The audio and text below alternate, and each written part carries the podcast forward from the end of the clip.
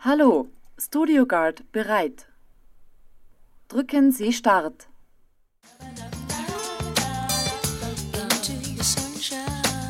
Sie sind on air. Gutes Signal.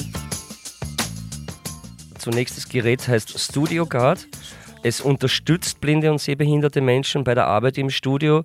Natürlich können blinde und sehbehinderte im Studio auch ohne dem Gerät arbeiten, nur es erleichtert einige Vorgänge und äh, die Überwachung von den verschiedenen Parametern, die im Studio halt so notwendig sind, um eine professionelle Produktion zu ermöglichen. Denn so ein Studio ist mit einem Mischpult ausgestattet, auf welchem sich verschiedene Anzeigen befinden. Diese Anzeigen sind meist grafisch und daher für Blinde nicht erkennbar. Das Prinzip des Studio Guards funktioniert so, dass diese Anzeigen entweder in Blindenschrift übersetzt werden oder mit einer Sprachausgabe mitgeteilt werden können. Wenig Signal. So, und jetzt schiebe ich den Schieberegler höher, höher, höher. Übersteuert. Jetzt sind wir schon zu hoch, wie man hört. Übersteuert.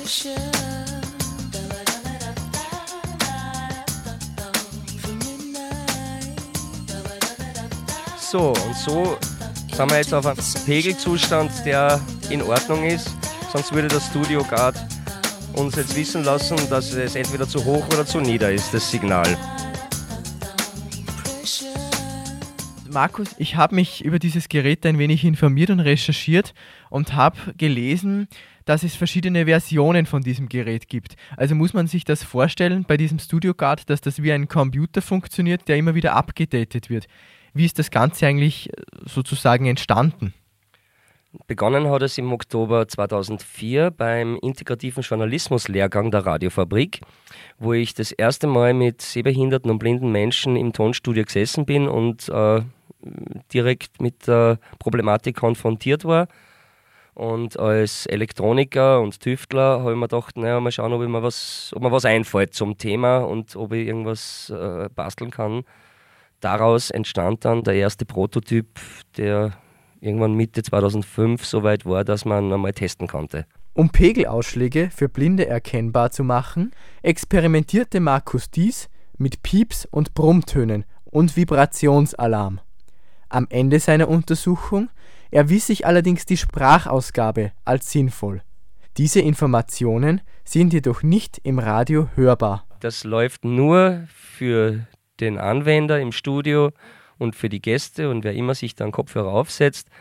Und was da die Hörer äh, im Radio hören, ist natürlich nur das Nutzsignal, wie wir das bezeichnen. Studio Guard hat noch eine weitere Funktion.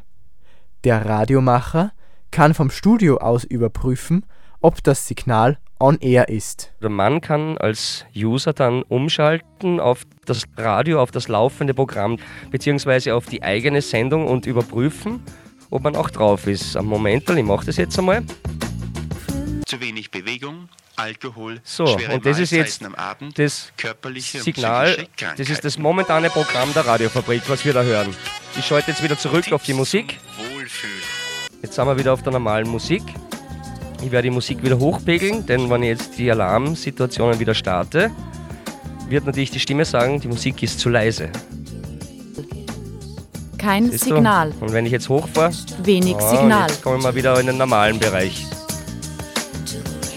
Glaubst du, dass das in Zukunft also auch von anderen Radiostationen übernommen wird, dieses System, oder auch betrieben wird?